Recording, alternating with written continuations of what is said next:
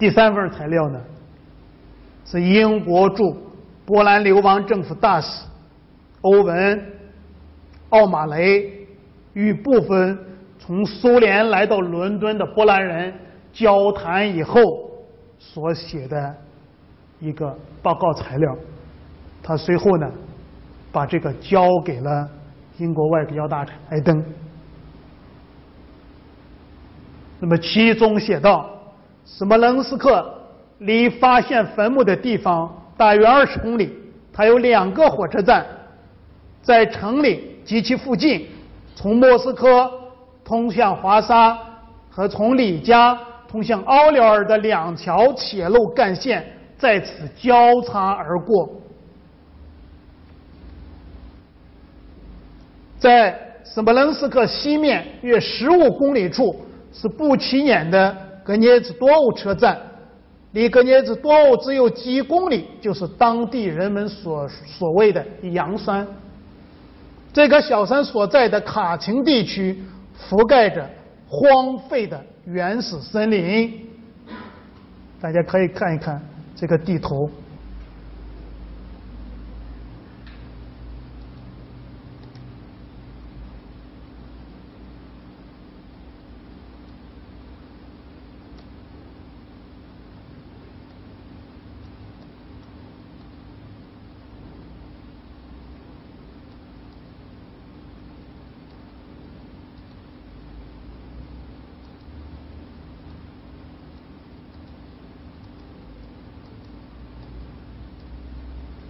没法把它再放大，大家看看，就在这一段距离就十五公里远左右。那么卡钦一带的森林呢，是以针叶树木为主，但是在松树之间也点缀着阔叶木和灌木丛。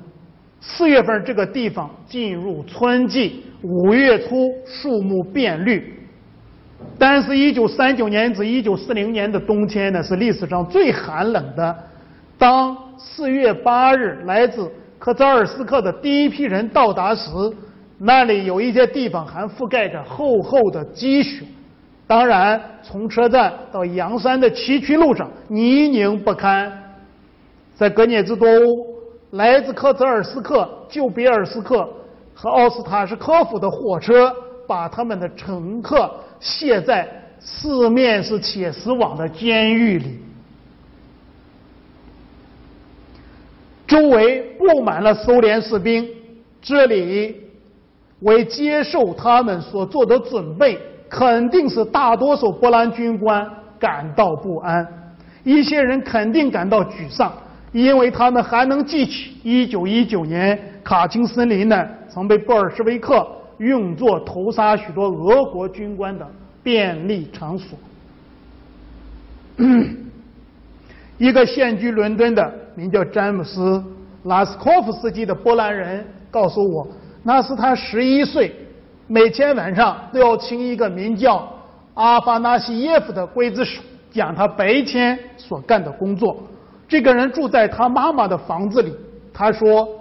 犯人们从监狱中被带到卡车上，沿着山村公路来到阳山，而且当他们从卡车上下来的时候，双手一定是被缚的，沮丧变成了绝望。看起来，如果一个人挣扎，刽子手就会把他的衣服掀起来蒙上他的头，系在他他的脖子上。并把他带到万人坑的边缘，在许多情况下，被发现的尸体就这样蒙着头，蒙头的衣服在头盖骨的地方被子弹打穿。那些宁静的走向死亡的人一定看到了这恐怖的一幕：他们的同志躺在宽阔的深沟里，在坑的周围，他们像罐头里的沙丁鱼一样。头对着脚排的整整齐齐，坟墓的中间却显得较为混乱。刽子手们踩着横七竖八的尸体，像牲畜围栏里的屠夫一样，在血泊中践踏、拖拉着尸体。当所有这些已经干完，最后一颗子弹击穿了最后一个活着的波兰人的头颅之后，屠夫们也许从小就受过这种训练，用他们的双手干最清洁的工作，平整土地，并在屠宰场的上面种上针叶树。当然，遗嘱小树在这一季节已经是相当晚了，指的是一九四零年的春天四月份的时候，但还不算太晚，因为三年以后，当波兰代表参观此地时，树叶刚开始干枯。这是波兰人，这是英国人根据波兰人的这个讲述。记录下来的。那么，气候和针叶树有其自己的重要性。斯摩棱斯克的气候说明了这个事实：即尽管德国人在1942年秋天已经风闻有几起坟墓的存在，但仅仅到了1943年4月，他们才向世界公布了他们挖出来的东西。解释应该是这样的。不是德国宣传家为宣传他们的发现选择了一个政治时机，而是斯摩棱斯克的冬天把泥土冻得如此坚硬，以至于如果没有炸药或其他类似的有可能破坏尸体甚至无法辨认的强力工具，挖掘呢是不可能进行的。这是讲德国人为什么在一九四三年。四月才发掘了这个卡钦森林的墓地，原因呢，就是在此之前地面太坚硬了，不用炸药包呢都炸不开。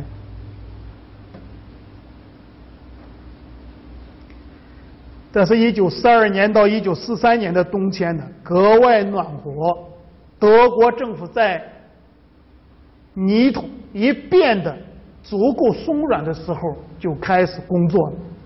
那些小松树也值得格外注意。首先是推定苏联人有罪的证明，因为考虑到一九四一年七月，德国是在出人意料的胜利中占领斯摩棱斯克的。如果波兰军官是德国人，而不是苏联人杀害的，德国人不可能还会费心用小树。来掩盖受害者的坟墓，这是英国人分析的。说，假如是德国人干的话，德国人是不会给上面种树的。其次呢，一个称职的植物学家，只要检验一棵小树，就会弄清这些树是一九四零年五月，还是一九四一年七月以后某个时候种的。也许。这个对苏联人是否诚实的检验，应该立刻立刻开始。英国人的这个报告呢，是根据从苏联回来的波兰人的回忆提供的。那么英国人呢是苏联的盟国，所以。英国人所写的这个报告呢，我们讲应该是没有多少偏见的。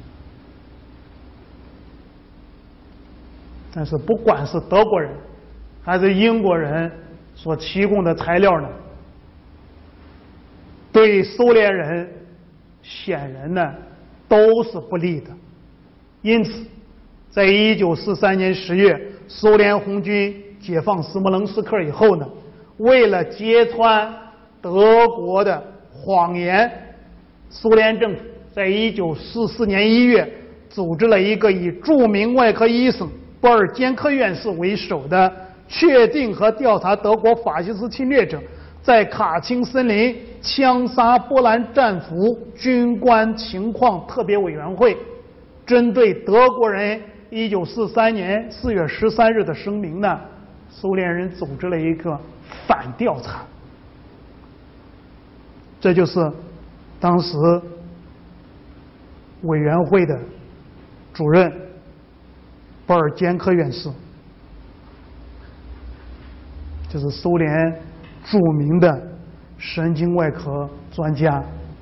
那么，布尔坚科委员会呢，组织并且邀请了国际红十字会和西方的数十位记者，由向导带领呢，来到了卡钦森林，调查所谓的事实真相。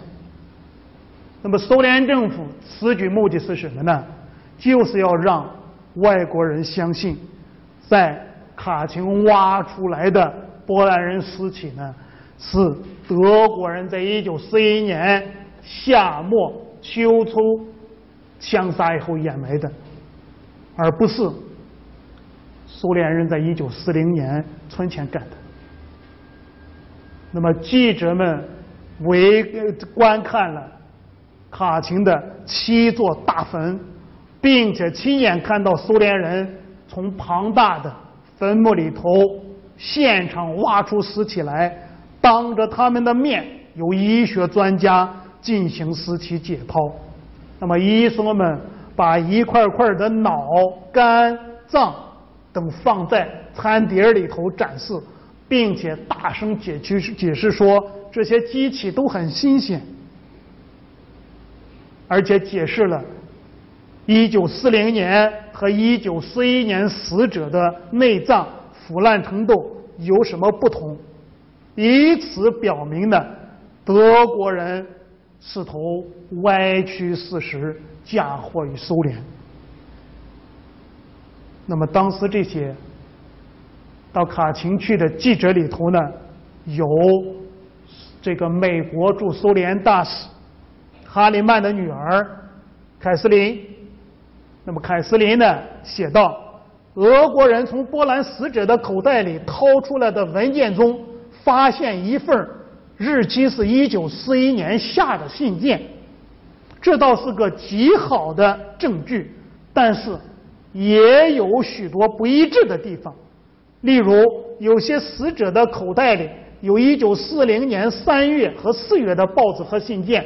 包括一份四月十一日的消息报，消息报呢，我们知道，苏联政府的报纸。那么这点点滴滴证据正好与苏联的论点相抵触。当时呢，苏联政府规定，西方的记者呢不能对证人提出问题。所以凯瑟琳呢感觉到，说这许多证人所提供的证词。听起来呢非常流利，好像经过仔细排练似的。凯瑟琳最后指出，总的来说，尽管有些漏洞、证据混乱和自相矛盾，俄国人的观点、论点还是有说服力的。最后，这些记者们呢分成了两派，一派呢。是支持苏联人，另一派呢是支持德国人，两派是各执一词，谁也说服不了谁。那么我们来看看，一九四一年、一九四四年一月二十日的时候，贝利亚给莫洛托夫就此事所提供的一个报告。布尔坚科同志委员会指确定法西斯侵略者在卡钦森林枪杀波兰战俘军官情况特别委员会审讯了四十位证人后，认为他们的供词已足以查明事情真相，因而不再审讯其余证人。委员会从应当检验的一千具尸体中检验了近四百具。委员会发现了几份材料，可以证明所谓卡钦事件发生的时间被德国人的说法要晚。按当时德国宣传机构的说法，这些波兰军官是一九四零年春被杀的。委员会已着手准备相关通报。据外交人民委员部新闻司的资料，外国记者中提出要去斯摩棱斯克的有十九人。此外，打算和记者一同前往的。还有卡特琳·加里曼，也就是美国大使的女儿和梅尔比，美国驻莫斯科大使馆的三等秘书。一到那里后，就把记者们送往发掘地点和焚毁的森林中，然后由波将军同志、尼古拉大主教或者还有托尔斯泰参加主持会，召开记者招待会。波将军同志呢，将代表委员会发言，介绍委员会的工作责任，然后在隔壁的一间屋中向记者展示有关材料。接着是午休和吃饭，晚上记者们将出席有八位证人参加的委员会全体会议。工作结束以后，记者们将被送回莫斯科。那么整个现场呢，由梅尔库洛夫和克罗格格洛夫同志在现场监督着整个活动。苏联内务人民委员贝利亚，这是贝利亚。一九四四年一月二十日写给莫洛托夫的报告，我们从这个报告里头能够看得出呢，贝利亚说的跟真的一样，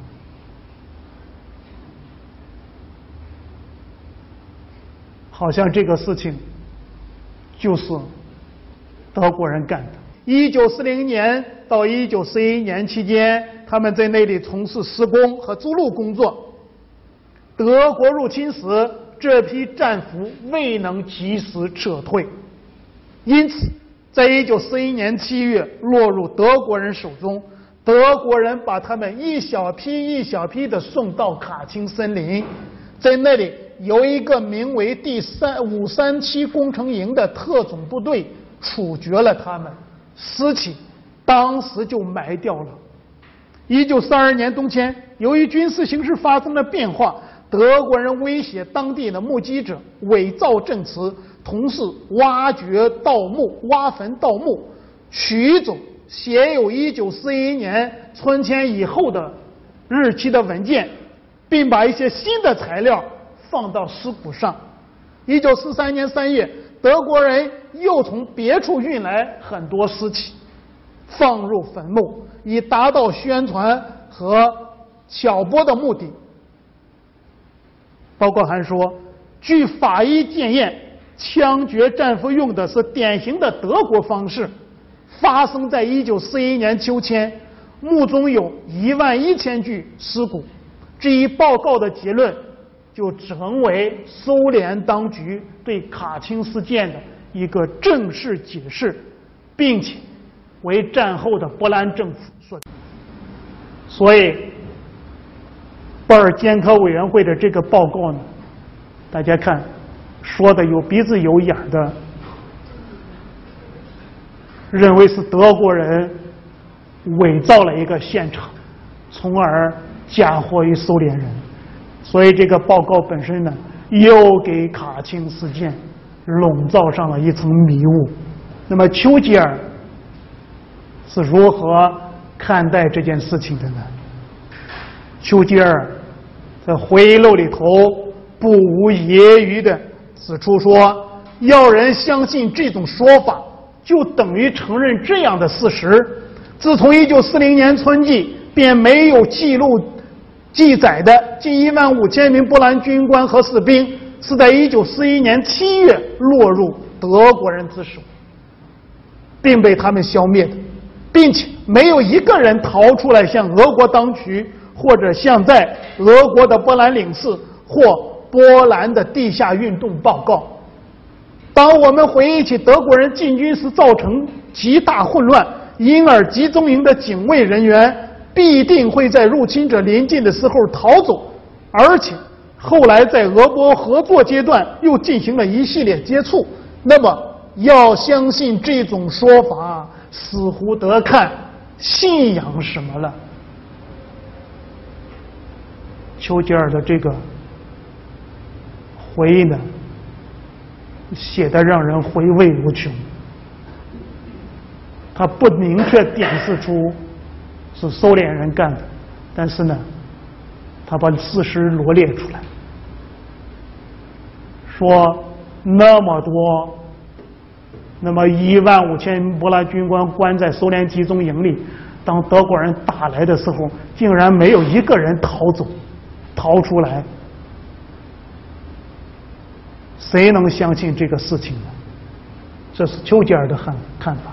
事实上，布尔坚科院士在临死的时候呢，已经向他的朋友透露了他所看到的真相。布尔坚科说呢，根据斯大林的亲自指示，我来到发现坟墓的地方，经过检查，坟墓中的尸体都是四年前的。死亡是在一九四零年来到的。事实上，对于我这个医生来讲，问题是清楚的。在这个问题上没有疑问，我们内务部的同志犯了个大错误。所以，当我们看到布尔坚科最后的这个遗言的时候呢，我们事实上已经能够明了布尔坚科委员会所发布的那样一个报告的。虚假性了，但是呢，事情还没有结束。二战结束以后呢，军事国际军事法庭在纽伦堡组织了对纳粹战犯的大审判，大审判，这个是大家都所知道的。那么，在一九四六年七月一日到三日的时候，当时法庭就卡钦事件审判德国战俘。苏方的公诉人呢，鲁坚科声称，枪杀波兰人的是德军第五三七工兵营的士兵。他要求把卡钦事件列为纳粹的一大罪状，因为枪杀波兰人使用的全部是德国子弹，而纳粹头目格林和里宾特洛夫呢？则向法庭提供了德国调查的白皮书，并以此为据替自己辩护。那么，为了反驳德国人，苏方找了一个叫马尔科夫的保加利亚人出庭作证。马尔科夫说，当时德国人叫他验尸时只用了十五分钟，他是在德国人的枪口被迫下，在尸检报告上签字的。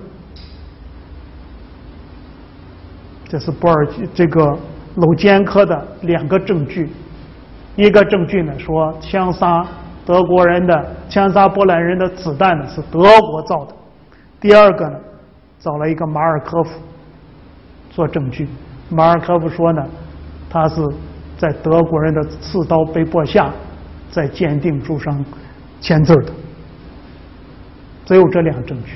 那么因为。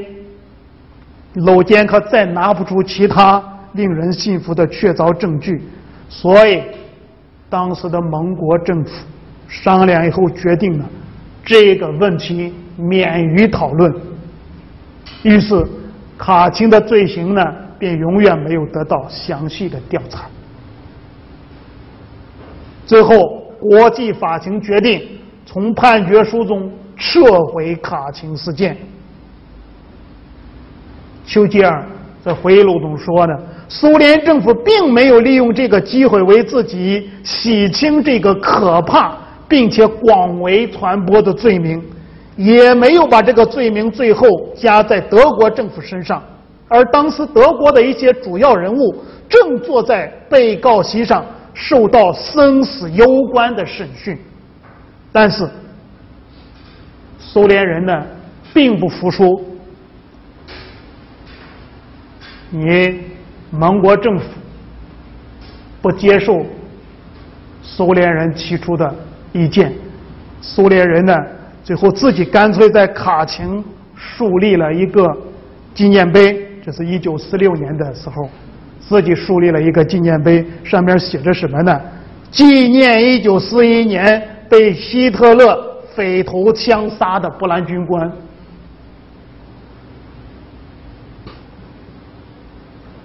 那么二战结束以后，西方的有关论著呢，都普遍的认为这个事情是苏联人干的，而苏联人呢则矢口否认。一九五二年的时候呢，美国国会特别委员会就卡钦事件的事实与证据呢，发表了一个七卷本的听证材料，但他和以后。西方对卡钦事件的大多数研究论著一样，基本上是判定苏联还是德国应该为这样一个事情负责任，而对承担责任的一方到底是出于什么原因制造卡钦事件呢？拿不出有力的证据来。原因呢，就是没有来自苏联方面的最权威的材料，而苏联、波兰的学者以及他们的著作呢，对卡钦事件更是讳莫如深，所以卡钦事件就成了二战以后悬而未决的一个。世纪之谜，在斯大林时代，波兰是不允许谈论卡钦事件的。有人呢，仅仅就因为提到卡钦事件，就被送进了监狱。所以，从一九五零年代到一九八零年代末的时候呢，卡钦惨案的这个记忆，在苏联人跟波兰人的记忆里头就淡化了。中国政法大学的金燕教授说，他在一九九零年的时候到波兰去访学，他对同行的苏联人指着卡钦森林的，指着到这个斯摩棱斯克以后，指着斯摩棱斯克的那一片森林说。当年呢，就是苏联人在这里枪杀了一万五千名波兰军官，苏联人呢听了以后大吃大吃一惊，怎么会有这种事情？这是一九九零年的时候，那么一直到一九八五年，戈尔巴乔夫出任苏共中央总书记以后。苏联呢，开始了全面的政治改革，有关卡钦森林事件研究呢，才进入了一个新的时期。一九八七年四月的时候，波兰统一工人党中央委员会的第一书记亚鲁泽尔斯基到苏联来访问，那么跟戈尔巴乔夫呢？签署了一个波苏意识形态、科学和文化领域合作宣言，决定解决两国关系中留下的历史空白点和悬而未决的问题。那么，在五月份的时候，按照这一宣言呢，成立了一个苏波历史学家联合委员会。这个委员会呢，决定对卡钦事件。等进行全面的调查，从而揭开这一历史之谜。那么，这个委员会里头有一位著名的波兰历史学家科瓦尔斯基教授。那么，他经过多方寻找，最后在英国外交档案馆里头呢，找到了原来波兰红十字会秘书长。斯卡尔斯基、斯卡尔任斯基报告的原件。那么，在一九八九年二月十八日的时候，波兰的《复活报》呢，以来自卡钦的报告、波兰红十字会的秘密报告为题，将这个文件呢公之于众。这是波兰方面的情况，但是苏联方面呢，进展一直没有什么眉目。一直到了一九九零年四月十三日，一九四零年四月十三日到一九九零年四月十三日，整整过去了半个世纪。当波兰共和国总统亚鲁泽尔斯基访问苏联的时候，苏联人才正式承认是苏联内务人民委员部杀害了大约一万五千名波兰军官。并且说呢，贝利亚梅尔库洛夫及其手下应该对卡钦森林事件的暴行负有直接责任。那么，苏联塔斯社呢发表公开声明，为卡钦悲剧事件表示深深的遗憾。声明说，这是斯大林主义的严重罪行之一。就在四月十三日这一天的时候呢，戈尔巴乔夫在莫斯科呢，把历史学家所能够找到的许多档案资料交给了雅鲁泽尔斯基，但这些档案资料呢？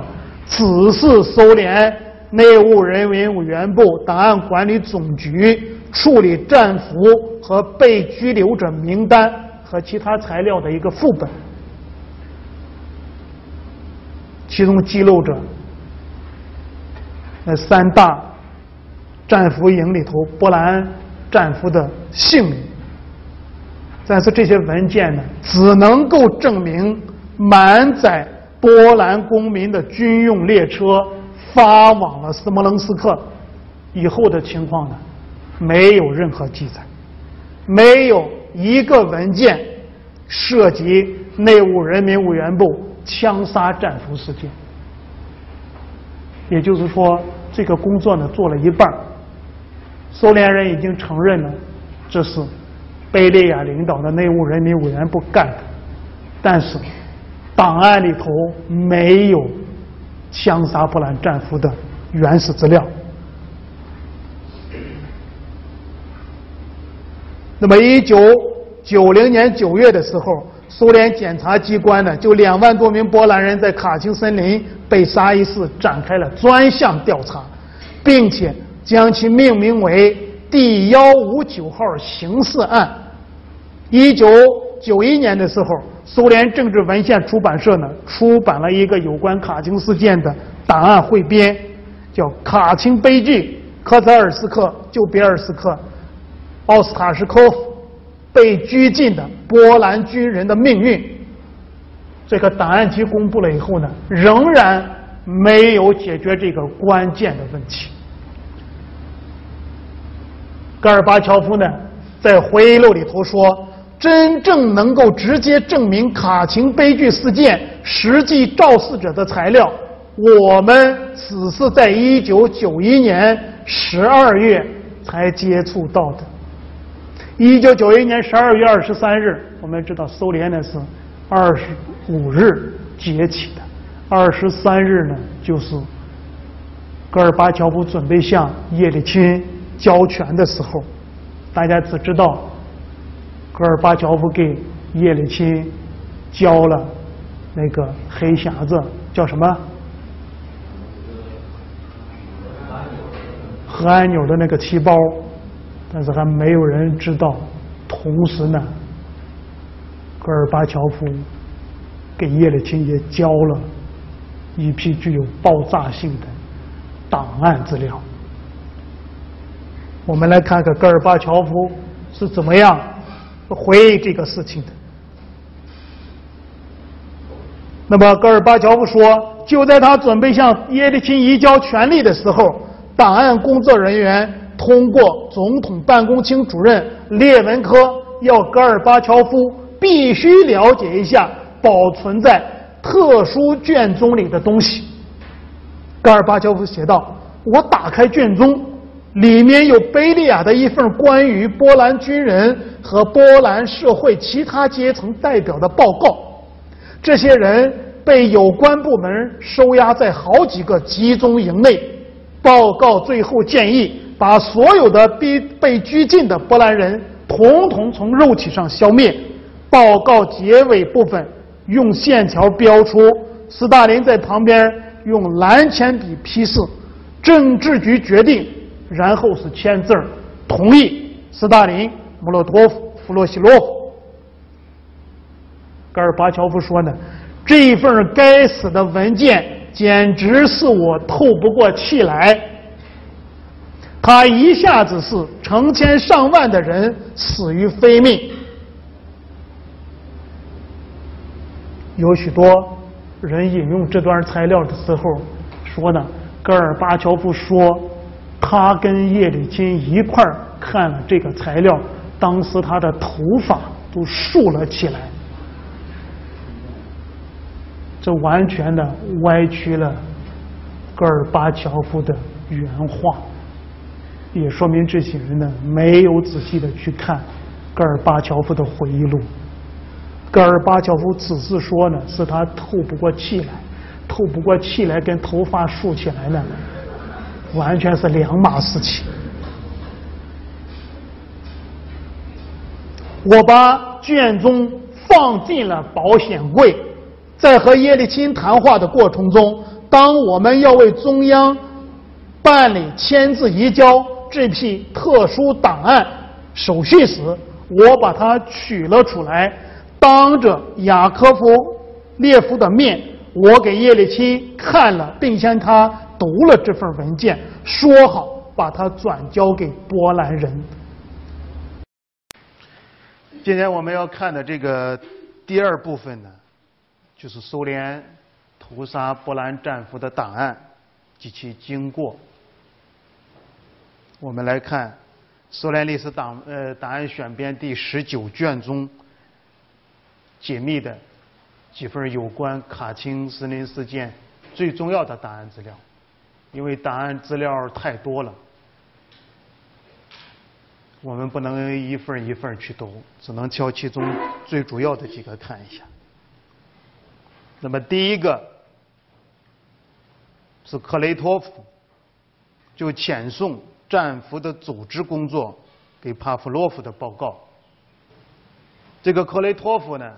大家看，他是奥斯塔什科夫战俘集中营特别科的科长，肃反科。这个记特别科呢是一个肃反科。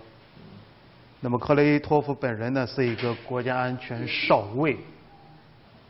帕普洛夫呢，当时是加里宁州内务人民委员会特别处的处长。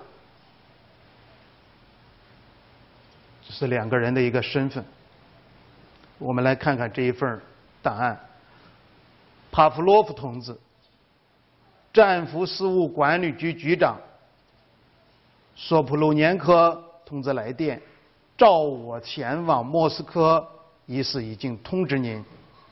到莫斯科后，索普鲁年科同志说，他是应第一特别处处长要求，召我去研究特别会议。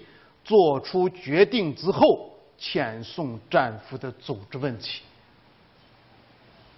那么这里头已经说的非常明确了，特别会议呢已经做出了一个决定，就是要遣俘、遣送战俘了，所以才把他招去的。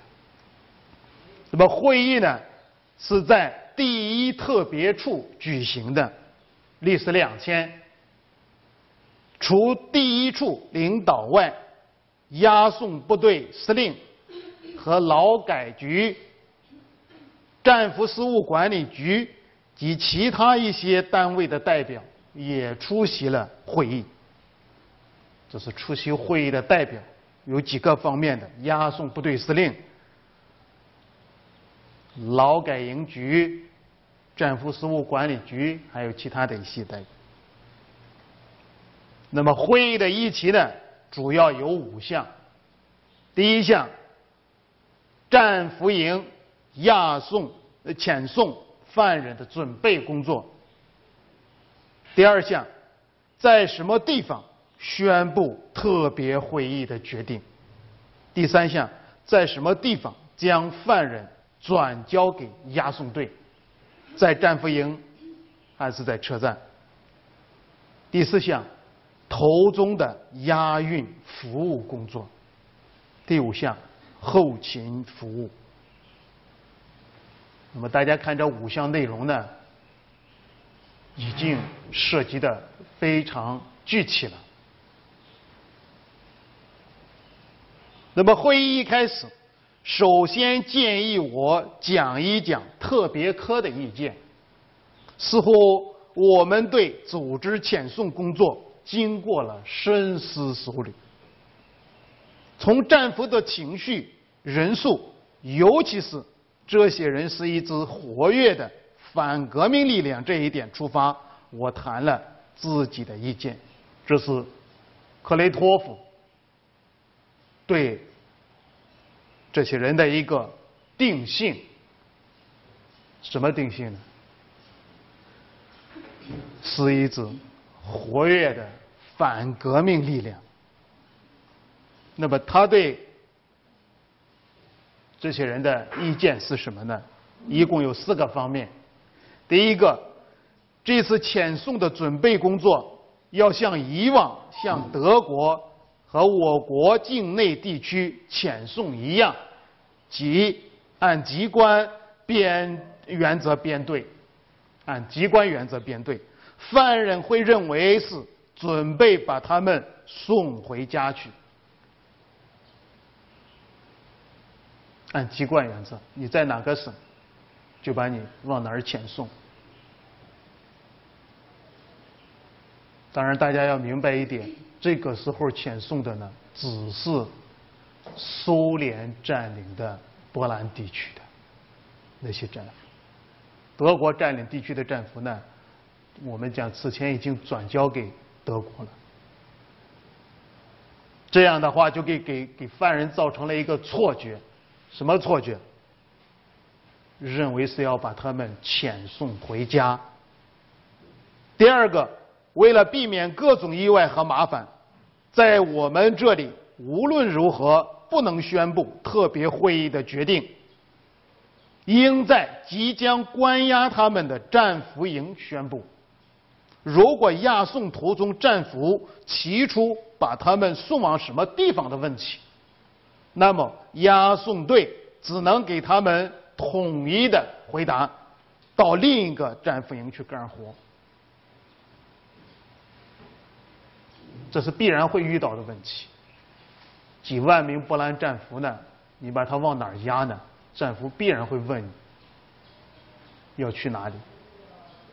所以大家要形成一个统一的口径，就是到另一个战俘营去干活。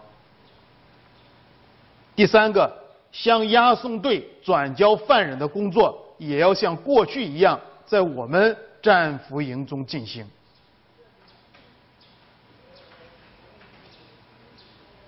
这个没有多少争议。第四个，关于头中的押运服务问题，由于战俘营特别科编制小，州特别处缺人，每批犯人在头中需要一个多月时间。又是分四批遣送，我已请求会议不要让特别科承担这项职责。承担什么职责呢？押送犯人，因为特别科人太少，人手不够。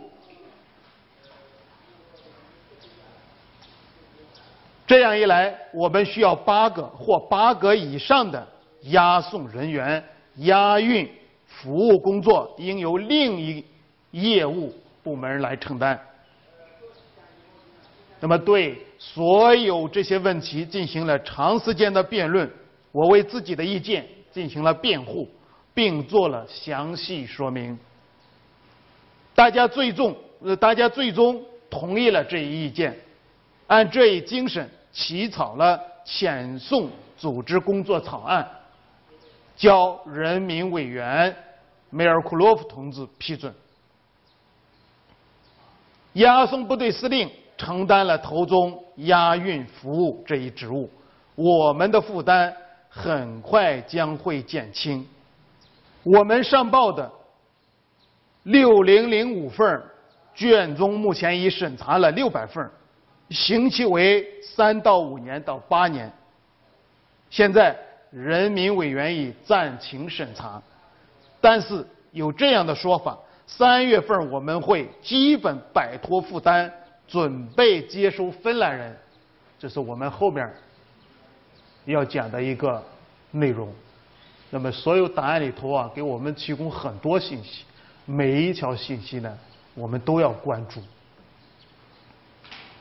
人民委员有一道关于将几类战俘押送到当地监狱的命令。加里宁州内务人民委员局局长对此有二五杠幺八零六九号指示，这是一九四零年二月九日。那么我请求看这个指示。那么我们通过这份档案呢，能够明确的看得出来，苏联当局呢，对如何处置这三大战俘营的战俘呢，已经有了一个比较明确的态度，而且已经完成了一个相对完整的处决方案。那么，正是在此基础之上呢，苏联内务人民委员部最高层做出了最后的决定。我们来看贝利亚的这个报告，这就是枪杀波兰战俘的最重要的那一份档案。贝利亚就枪毙。三个战专门战俘营及乌克兰和白俄罗斯西部地区监狱中的波兰军官、宪兵、警察和民团分子等，给斯大林的报告，不早于一九四零年三月五日，不早于，因为这个上面本身没有准确的日期，大家是根据。其他的档案资料确定下来的它的日期，那么这是莫斯科一个机密的档案。苏联共产党部中央委员会斯大林同志，苏联内务人民委员部战俘营及乌克兰和白俄罗斯西部地区监狱。目前关押着大量原波兰军队军官、原波兰警察局和情报机关工作人员、波兰民族反革命政党成员、公开反革命暴动组织参加者、越境分子等，所有这些人充满了对苏维埃制度的仇视。是苏维埃政权的万恶敌人。这个档案里头的每一句话呢，都非常重要，因为它决定了两万多名波兰战俘的一个命运。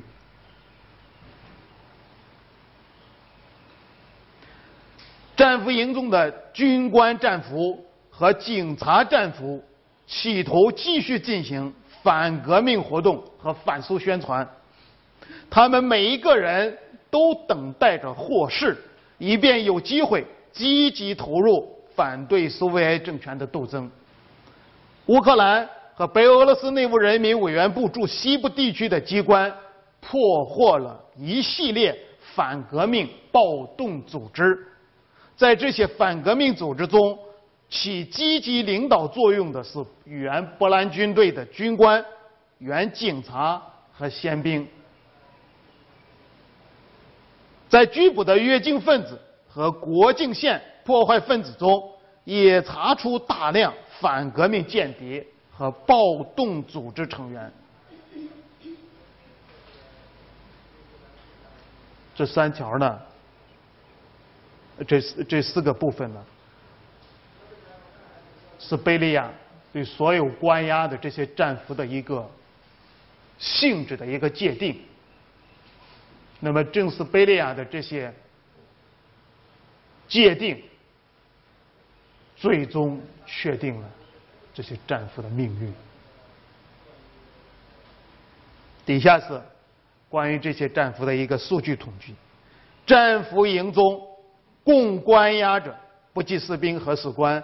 一万四千七百三十六名原军官、官员、地主、警察、宪兵、监狱看守、民团分子、情报人员，百分之九十七以上是波兰族人，其中将军、上校和中校二百九十五人，少校和上尉两千零八十人，中尉、少尉和民团少尉六千零四十九人，警察、边防军和宪兵队军官和初级指挥员一千零三十人，普通警察、宪兵、监狱看守和情报人员五千一百三十八人。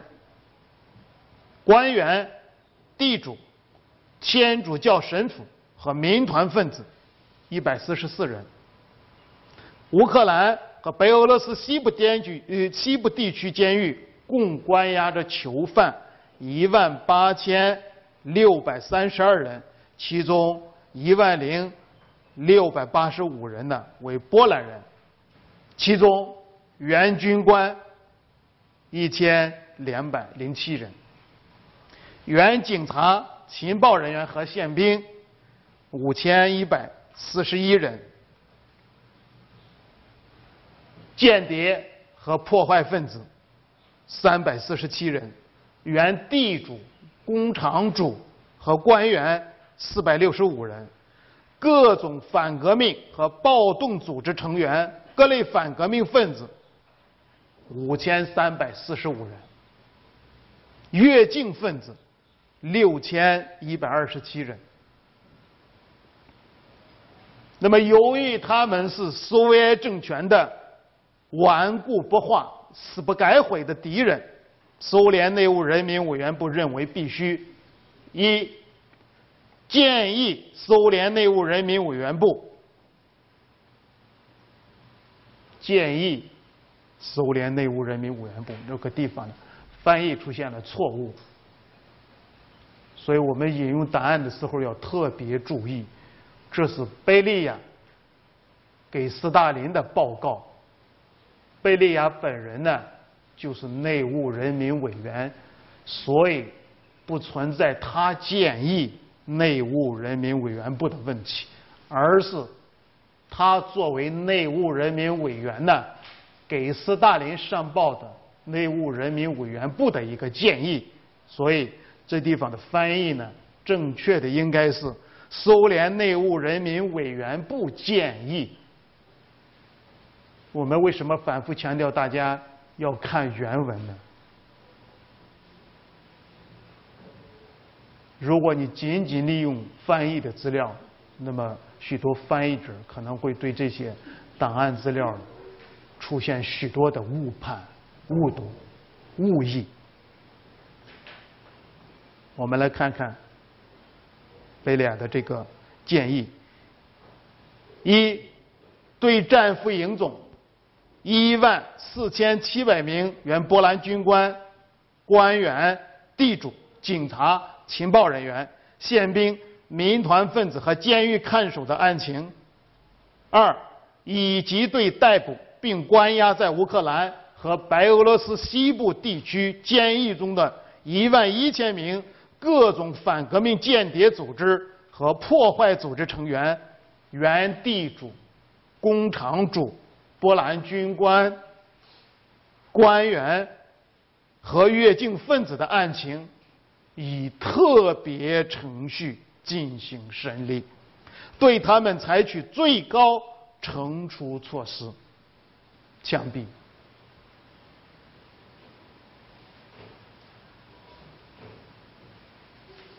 内务人员委员部的这个建议呢，已经非常明确了，按照特别程序对他们进行审理，处以最高的刑罚呢，就是枪毙。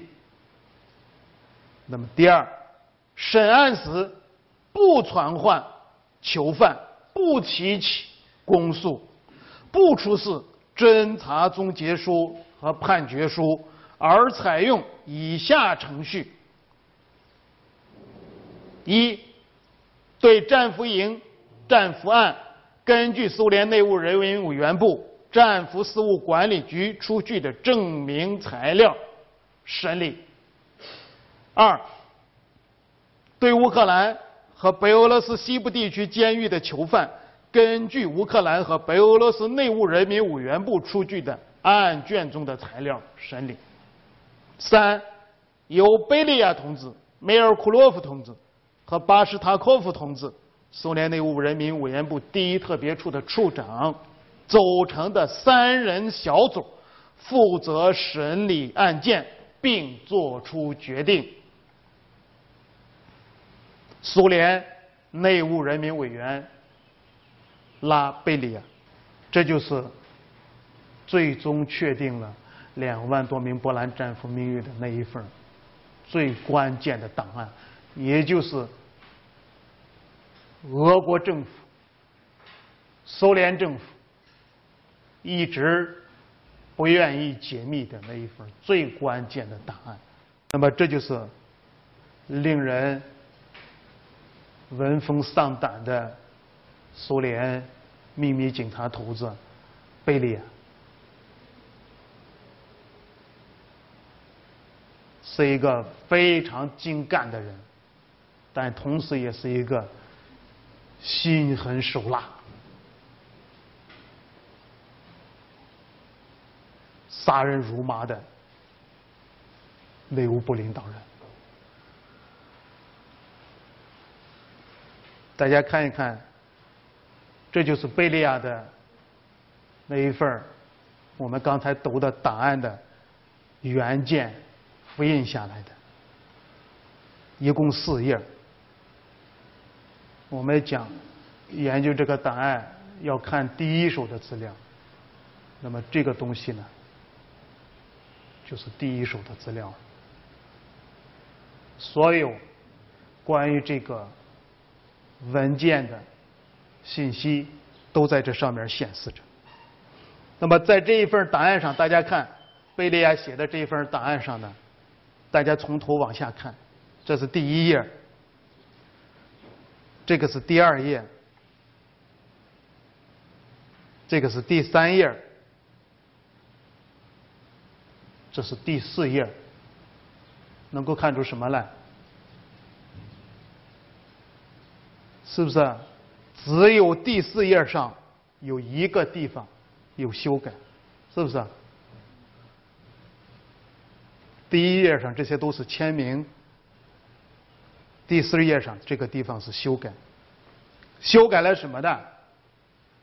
贝利这个斯大林呢，用蓝色的铅笔把贝利亚的名字划去了，从贝利亚所提出的。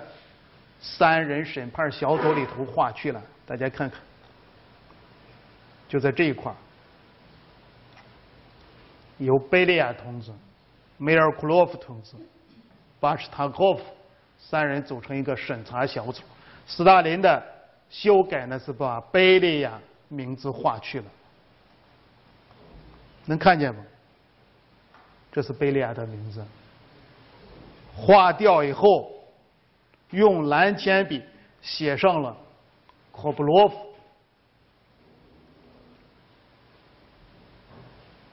那么这个原来贝利亚提出的三人审判小组呢，就变成了由第一副内务人民委员梅尔库洛夫、副内务人民委员内务人民委员部经济总局局长科布洛夫。和内务人民委员部第一专门处处长巴什塔科夫三个人呢，组成了一个新的三人审查小组。这就是斯大林所做的一个最重要的修改。那么，斯大林为什么在这一份档案上要把斯大这个？贝利亚的名字划去，要改成霍布罗夫的。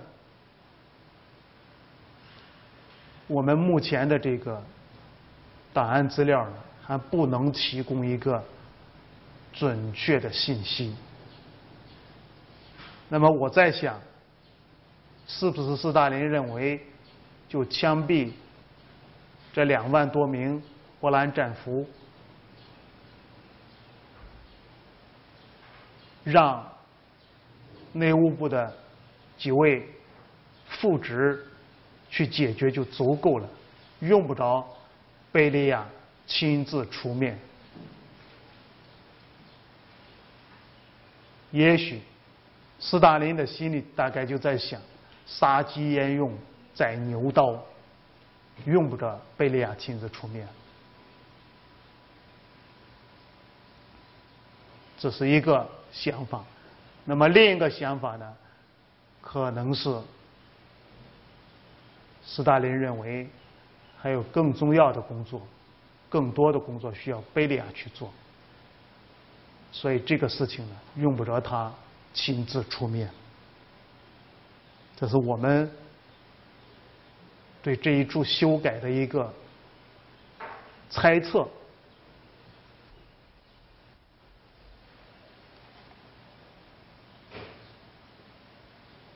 那么最关键的内容就是这个地方，大家看。斯大林呢，用的是同一个蓝颜色铅笔，在这个地方把贝利亚的名字修改成科布罗夫以后，在这个地方马上就签上了他的名字。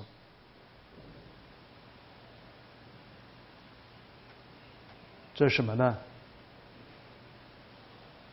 俄文。za，大家看这一块就是俄文字母 za，就是这个这个字母，底下紧跟着签名就是斯大林，能看清楚吗？这是斯大林的第一个字母约的那个第一个字母，底下。这是斯大林，斯大林第一个在这一份档案上签了同意的意见，那么紧跟着其他领导人也先后签字儿，跟在斯大林后面的呢，这个。是弗洛西洛夫，在弗洛西洛夫底下紧跟着签名的呢是莫洛托夫，大家看，莫洛托夫呢用的是铅笔签的名字，莫洛托夫，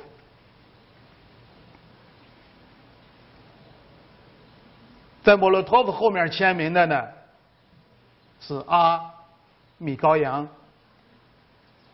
能看得见啊，米高扬。那么这两个地方，大家看他的笔记呢，是完全相同的，是不是？显然是一个人所写的。谁写的呢？斯大林的秘书在旁边。签了，代签了两个名，一个是 za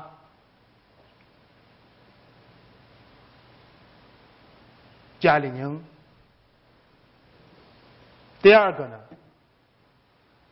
是卡冈洛维奇。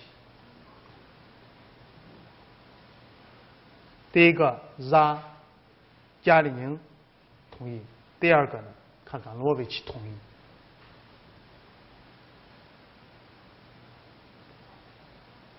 这个地方出现的可能是档案登记的这些人员写的。这地方呢是内务人民委员部的问题，这个呢是一，能看见吗？这是一，罗马字母一。这地方也是贝利亚的建议里头所写的。内务人民委员部建议一，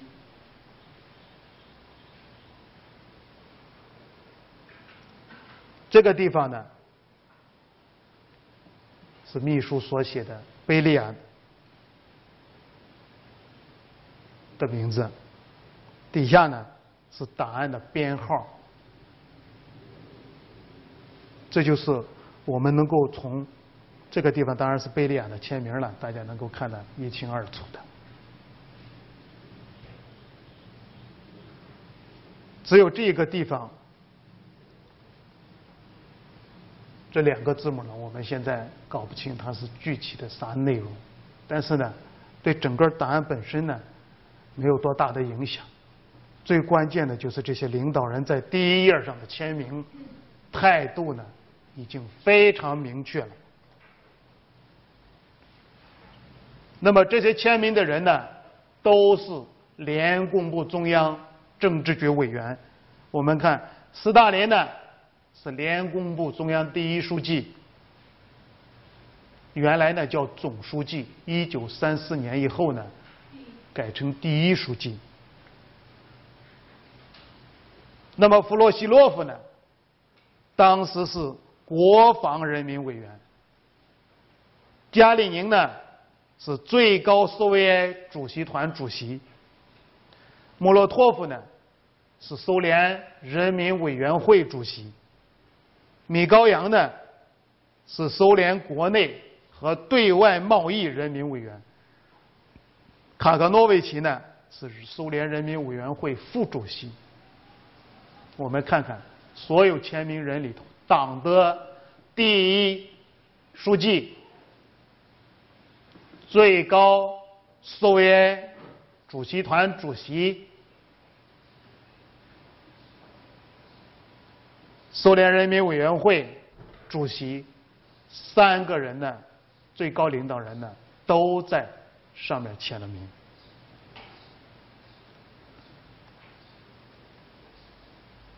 其结果就是形成了下面这一份联共部中央政治局决议。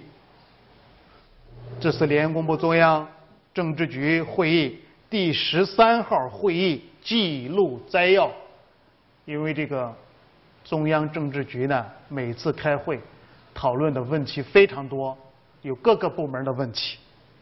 那么这个问题呢，就是专门讨论的贝利亚的报告。我们看，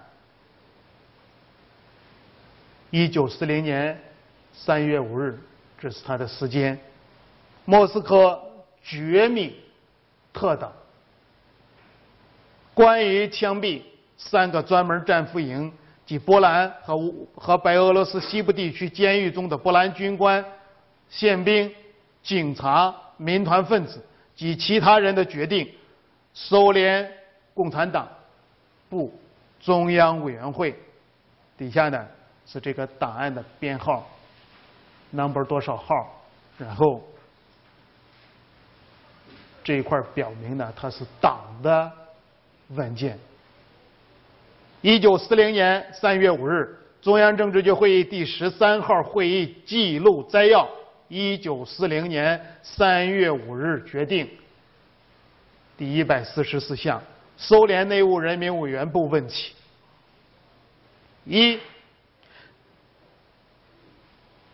这个地方呢，我们刚才已经讲了，是翻译的错误，它的正确的呢，也就是。苏联内务人民委员部建议：一，对战俘营中的一万四千七百名原波兰军官、官员、地主、警察、情报人员、宪兵、民团分子和监狱看守的案情；二，以及对逮捕以及对逮捕并关押在乌克兰和白俄罗斯西部地区监狱中的一万一千名。各种反革命间谍组织和破坏组织成员、原地主、工厂主、波兰军官、官员和越境分子的案情，以特别程序进行审理，对他们采取最高惩处措施，枪毙。第二，审案时不传唤囚犯，不提起公诉，不出示侦查终结书和判决书，而采用以下程序：一。对战俘营战俘案，根据苏联内务人民委员部战俘事务管理局出具的证明材料审理；二，对乌克兰和白俄罗斯西部地区监狱的囚犯，根据乌克兰和白俄罗斯内务人民委员部出具的案卷中的材料审理。三，这就是刚才斯大林修改过的地方。那么经斯大林修改以后，党的正式文件里头呢，马上就发生了变化。大家看，由梅尔库洛夫同志、霍布洛夫同志和巴什塔科夫同志组成的三人小组负责审理案件，并作出决定。中央委员会书记。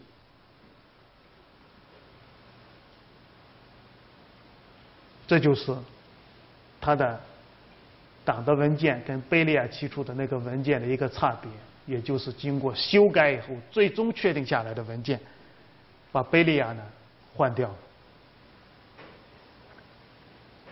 那么我们把联共部中央的这个决议记录呢，跟贝利亚提出的这个记录。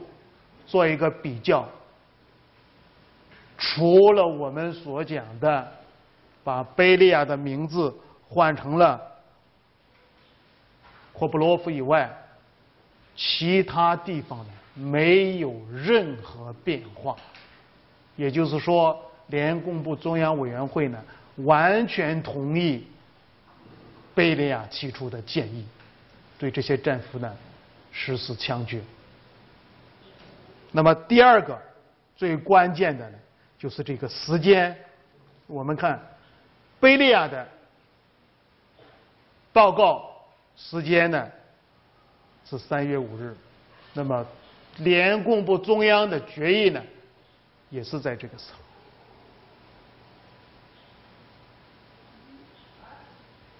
也就是说，贝利亚提出的意见呢。在时间上，跟联共部中央通过的这样一个时间呢，是完全相同的，而且联共部中央呢是完全赞成他的决议的。那么，正是贝利亚的建议和联共部中央委员会的这个决定呢。导致三大战俘营中的战俘和关押在乌克兰、北俄罗斯西部地区监狱中的囚犯，最后被枪决。我们这里有一个问题需要大家特别注意一下，什么问题呢？五十年以后，贝利亚的儿子谢尔盖。贝利亚呢，在一九九四年出版了一本回忆录，叫《我的父亲贝利亚》，这就是贝利亚儿子的回忆录。那么在这本书里头呢，谢尔盖对他的父亲贝利亚提出了一个辩护。什么辩护呢？说他的父亲跟枪杀这两万多名波兰战俘呢没有关系，这不应当由贝利亚本人来承担。理由是什么呢？就是在这一份档案里头，大家所看到的这一份档案里头，没有贝利亚本人。签字同意枪毙这些战俘，所以谢尔盖认为枪杀这两万多名波兰人的责任呢，应该由联共部中央里头的这些最高领导人负责，而不能归罪于贝利亚。这是一个理由，第二个理由呢，说贝利亚作为内务部的最高领导人呢，他已经知道跟德国的战争啊是不可避免的。为什么呢？因为他手里头掌握了大量的机密情报，包括希特勒制定的进攻苏联的巴巴罗萨计划。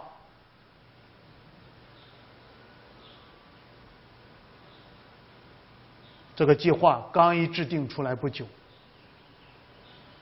贝利亚呢就拿到了他的具体内容。那么可见苏联的间谍机关呢是非常厉害的。那么正因为贝利亚掌握了大量的情报，他已经非常明白跟德国的战争不可避免。那么如果要跟德国打，波兰呢？后面势必就成为苏联的同盟国，所以这两万多名波兰战俘，尤其是那一万五千名波兰军官呢，就要成为波兰军队的一个主力，抗击德国军队的主力。所以，谢尔盖认为，贝利亚不同意斯大林。枪杀这些波兰人，这是他所提出的两个最主要的理由。大家觉得这理由能够成立？换句话说，贝利亚本人要不要对枪杀这两万多名波兰人负责任？要不要？我们具体的看看这个档案本身，要从这个第一手的档案资料里头来得结论。的确，谢尔盖说的有道理，这个地方没有贝利亚签字儿同意枪毙这些波兰人，但是呢。他忘了最关键的一点，什么呢？这个报告本身呢，就是贝利亚起草的，而且底下呢非常明确的就签着贝利亚本人的名字。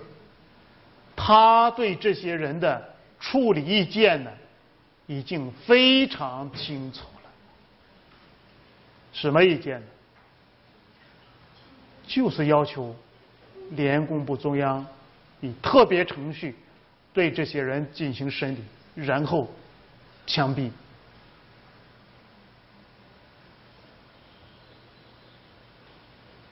所以，谢尔盖对他的父亲贝利亚的这样一个辩护呢，显然是站不住脚的。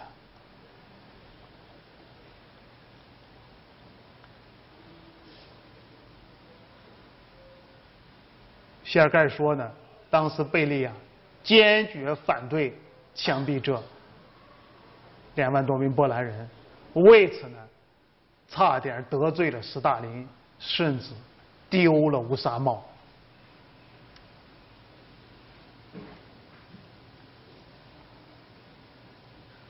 那么还有，苏联解体以后呢，当时。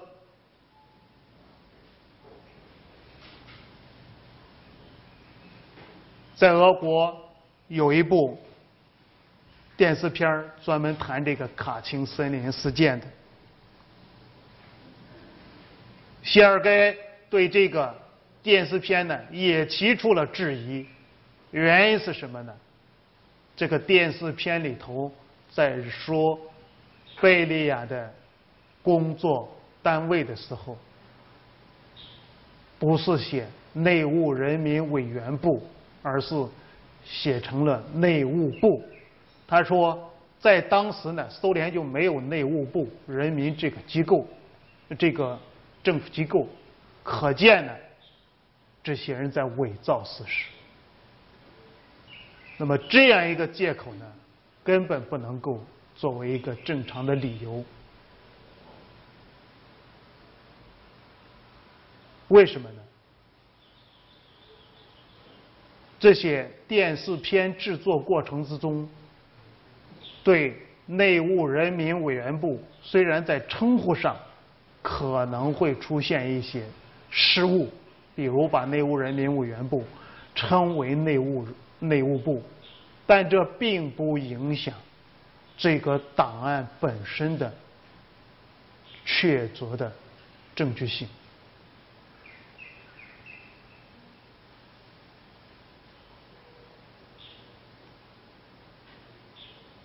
所以，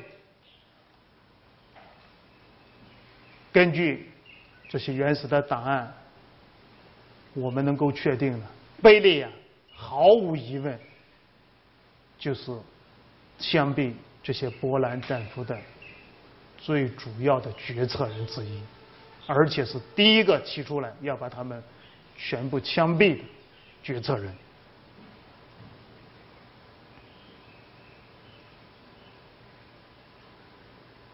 这是原始档案提供给我们的铁证。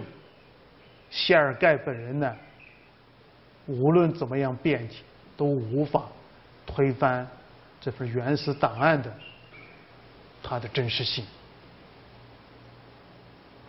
那么，联共部中央政治局同意枪毙这两万五千多名波兰人的报告通过以后呢？所有的准备工作就紧锣密鼓的开始了。三月中旬的时候，内务部在莫斯科召开了一系列的会议，各个相关部门呢在一起研究了如何执行联共部中央政治局的决议。与此同时呢。在三大专专门的战俘营里头，还有乌克兰、白俄罗斯内务人民委员部呢，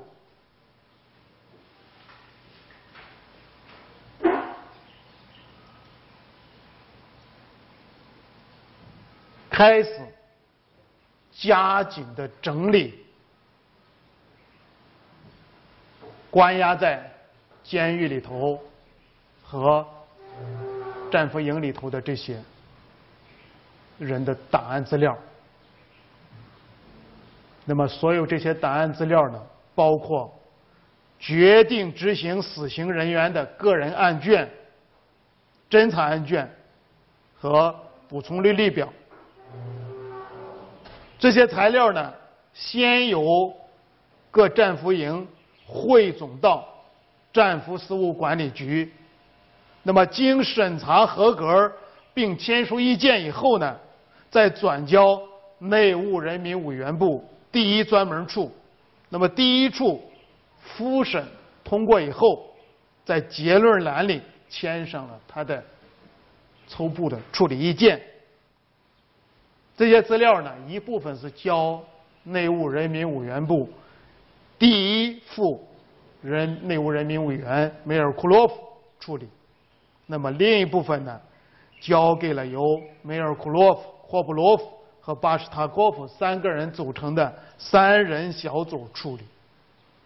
这三人小组一天处理案卷最多的时候有多少份呢？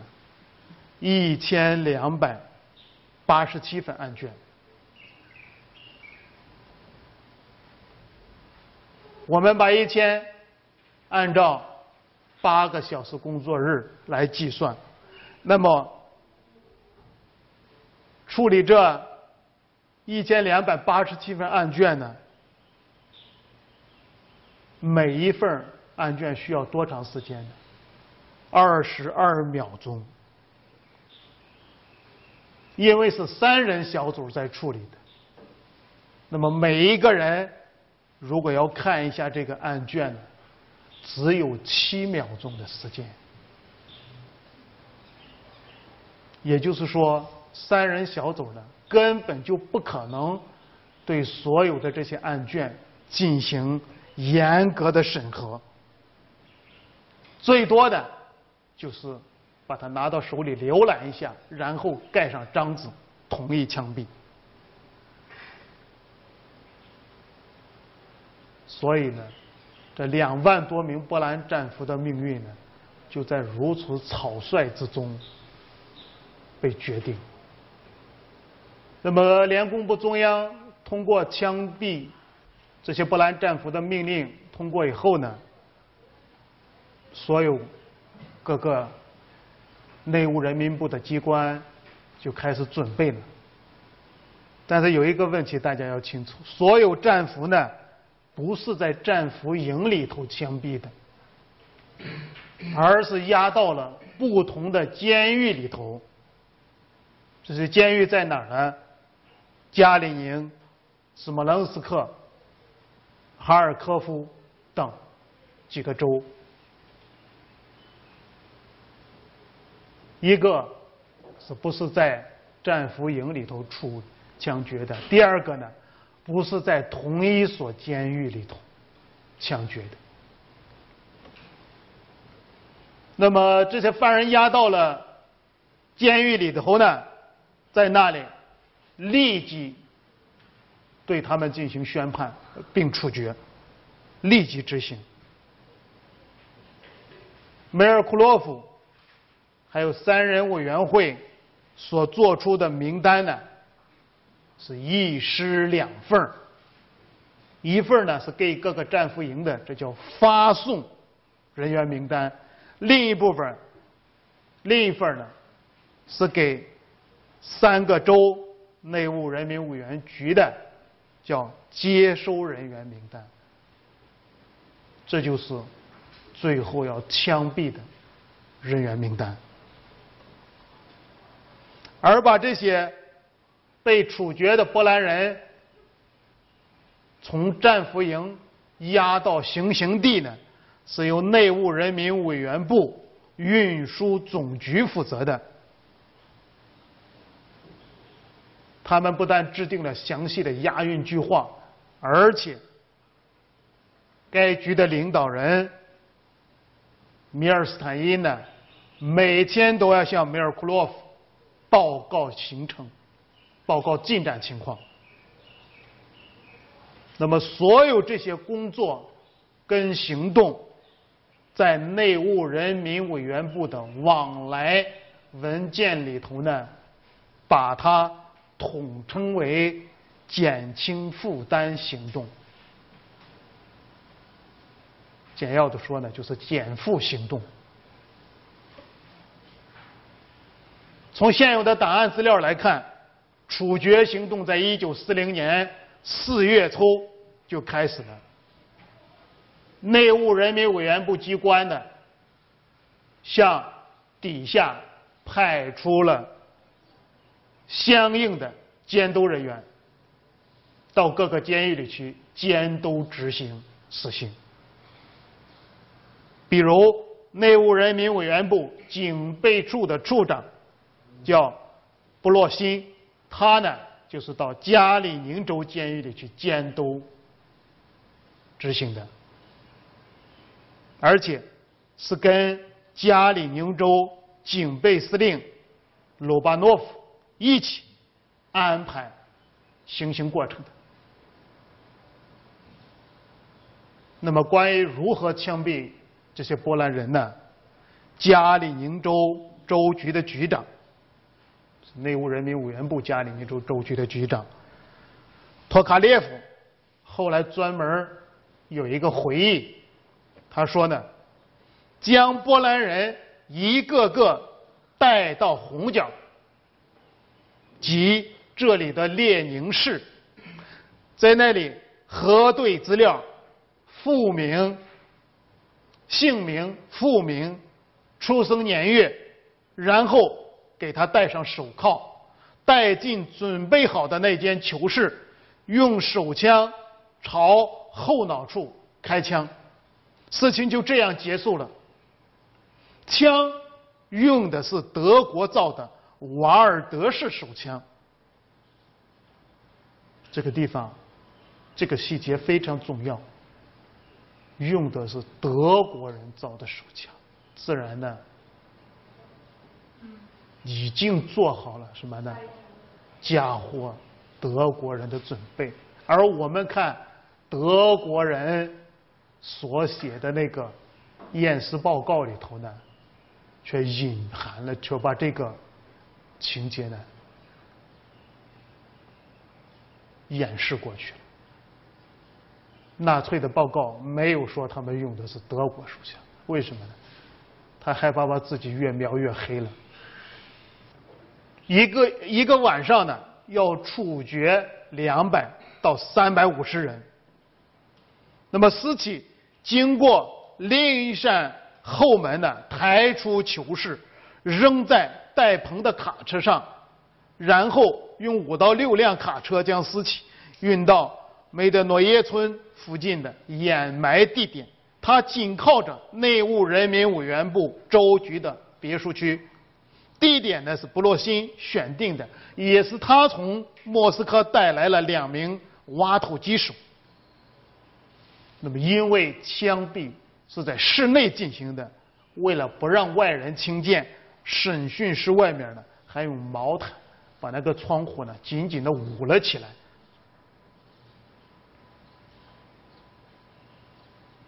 然后呢，苏联人用挖土机挖出几米深的坑，把这些波兰军官的尸体呢，像沙丁鱼一样并排落在一起。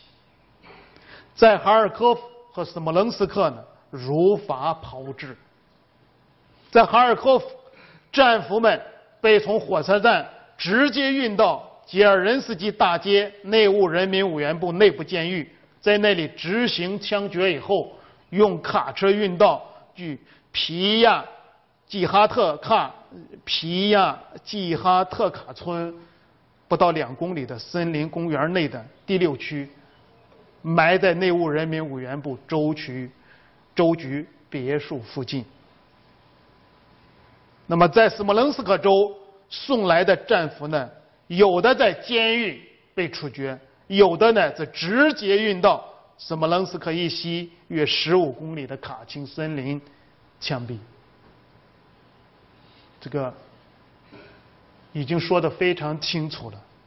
那么这些资料，大家能够看得出来，枪毙的地点不同，枪毙的这个方式呢也是有差别。有些呢在室内枪毙。有一些呢，直接拉到要掩埋的那个地方，把你枪毙。为什么呢？省事儿，免得他还要把那尸体搬运起来，太麻烦。